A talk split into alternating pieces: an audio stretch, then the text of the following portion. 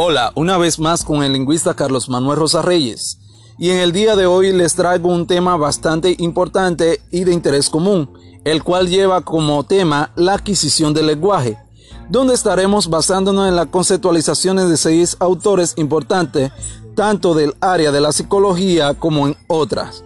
Y estos son Lendenberg, Chomsky, Skinner, Vygotsky, Piaget, Brunner y Holiday. Pero antes de desglosar el tema en su totalidad, vamos a comenzar con una frase del pensador Samuel Johnson que dice, el lenguaje es el vestido del pensamiento. A partir de esta frase, vamos a dar inicio con las diferentes teorías. Iniciemos con Lenneberg. Lenneberg propuso y dice en su teoría que el lenguaje es la manifestación de tendencias cognitivas específicas de la especie es la consecuencia de peculiaridades biológicas que hacen posible un tipo humano de cognición. La función cognitiva subyace al lenguaje en una adaptación y de categorización y de extracción de semejanza. La percepción y producción del lenguaje pueden reducirse en todos los niveles y procesos de categorización. Para Lenenberg hay un factor importante y determinante en la conducta lingüística, la cual es la función cerebral. La forma más externa del lenguaje pueden variar con una libertad relativamente grande, mientras que los rasgos subyacentes permanecen constantes. La existencia de los procesos cognitivos motiva una capacidad para el lenguaje. Se trata de una capacidad para un sistema de comunicación que debe ser necesariamente un tipo específico. Esta capacidad básica se desarrolla ontogenéticamente en el curso de la maduración genética. La maduración coloca los procesos cognitivos en un estado que podríamos llamar disposición para el lenguaje. Entonces, a partir del estado lingüístico latente, el lenguaje puede desarrollarse por medio de un proceso de actualización. Seguimos con Skinner, quien postuló en su teoría conductista que el lenguaje es como un proceso de aprendizaje producido por simple mecanismo de condicionamiento, en donde en la primera infancia los niños imitan el lenguaje para luego asociarlos a situaciones, objetos u acciones. La teoría conductista consiste en un proceso de imitación y reforzamiento, se suponía que el niño aprendía a hablar copiando lo que se pronunciaba en su entorno y que sus respuestas se afirmaban mediante repeticiones y correcciones, además reacciones recibidas de su mismo entorno. El lenguaje debía de ser aprendido y el comportamiento verbal sería la primera manifestación del pensamiento observable. Se podría considerar en esa perspectiva que el lenguaje es una función adquirida porque se va adquiriendo poco a poco, lo que en muchas ocasiones son personas allegadas a él. Además, el medio que rodea al niño cumple un papel muy importante, ya que va influyendo y reforzando el lenguaje en forma simultánea. Es decir, el entorno, el ambiente donde se desenvuelve el niño afecta de manera significante a ese, ya que el mismo va adquiriendo o va aprendiendo palabras, cosas por medio de esa interacción que lo cual le, le ayudan para su proceso de lenguaje o para la adquisición del lenguaje. Por otro lado, tenemos a Noam Chomsky que nos habla un poco de inatismo. Según las investigaciones de Noam Chomsky, los niños nacen con una capacidad innata para el habla. Son capaces de aprender y de asimilar estructuras comunicativas y lingüísticas. De acuerdo con sus postulados, todos los idiomas que usamos los seres humanos tienen características comunes en su propia estructura. Noam Chomsky planteó, la, la teoría de la gramática universal la cual se fundamenta en un polémico precepto. El lenguaje humano es el producto de descrifar un programa determinado para nuestros genes. Y además, Chonky afirma que los niños poseen la habilidad innata para la comprensión de la gramática y del lenguaje, habilidad que se van desarrollando a través de experiencias, aprendizaje, independientemente de su familia, de su contexto familiar o cultural. Por otro lado, tenemos a Vygotsky, quien nos plantea y dice que el lenguaje es una fuente de unidad de las funciones comunicativas y representativas de nuestro entorno y es una función que se adquiere a través de la relación entre el individuo y su entorno.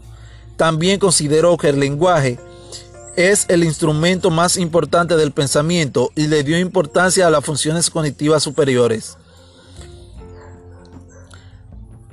También nos dice que los seres humanos biológicamente poseen las estructuras necesarias para crear signos de comunicación.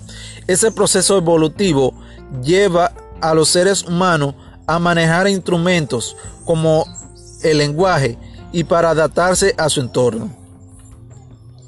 Seguimos con Piaget, quien nos planteó una teoría cognitiva y sostiene que el pensamiento y el lenguaje se diferencian por separado ya que para Piaget el desarrollo de la inteligencia empieza desde el nacimiento antes de que el niño aprenda a hablar. Por lo que el niño aprende a hablar a medida que su desarrollo cognitivo alcanza el nivel, el concreto deseado. Piaget señala que es el pensamiento el que posibilita el lenguaje, lo que significa que el ser humano al nacer no posee el lenguaje, sino que va adquiriendo poco a poco como parte del desarrollo cognitivo. Otros de los autores que nos habla con relación a la adquisición del lenguaje es Brune. Ese desatinó tanto la imitación como lo innato y se centró sus estudios en el origen del lenguaje y la interacción social. Para ello introdujo el concepto de la LASS, Linguist Acquisition Support System, o sistema de apoyo para la interacción para la adquisición del lenguaje y mantuvo que el niño aprendería a hablar a través de la interacción con la madre. Propuso una predisposición para la LASS pudiera actuar, actuar como semejante que precisa un marco interactivo para funcionar. Brunner, tanto Brunner como Vygotsky, consideró que consideraron que deben darse marcos teóricos de interacción social adecuados para que tenga lugar el aprendizaje y llamó a esto andamiaje. Otro autor que aportó sus análisis y sus estudios a la psicología y en otras áreas es Holiday para quien el lenguaje o la adquisición de una lengua consiste en el dominio progresivo de potencial funcional, que se incrementa hasta una tercera etapa, en el cual se registran ya funciones y características del lenguaje adulto. Esta teoría se basa en lo que en que el significado es un factor determinante de los inicios y del lenguaje infantil, en que los procesos interactivos son quienes explican este lenguaje. El significado y el proceso netamente interactivo constituyen los dos pilares en que se sustenta esta teoría, por lo que Holiday concluye que las condiciones en que aprendemos la lengua en gran medida están determinadas culturalmente. Se conoce como parte de la psicología social. El aprendizaje de la lengua consiste en el dominio progresivo de las macrofunciones o funciones básicas señaladas y, y la formación de un potencial semántico con respecto a cada uno de, de tales componentes y funcionales. Aquí hemos escuchado de seis autores que nos hablan detalladamente del desarrollo del lenguaje, de la adquisición del lenguaje, cómo lo adquirimos, cómo ellos creen que se adquiere, la capacidad que tenemos. Como Chonky dice que poseemos una capacidad innata, la cual nos posibilita el desarrollo de habilidades para la adquisición del lenguaje. También nos encontramos con otros que dicen que la, la adquisición del lenguaje se da mediante la interacción social. Mientras que otros afirman, dice que se desarrolla el pensamiento que se desarrolla, el lenguaje se desarrolla a través del pensamiento.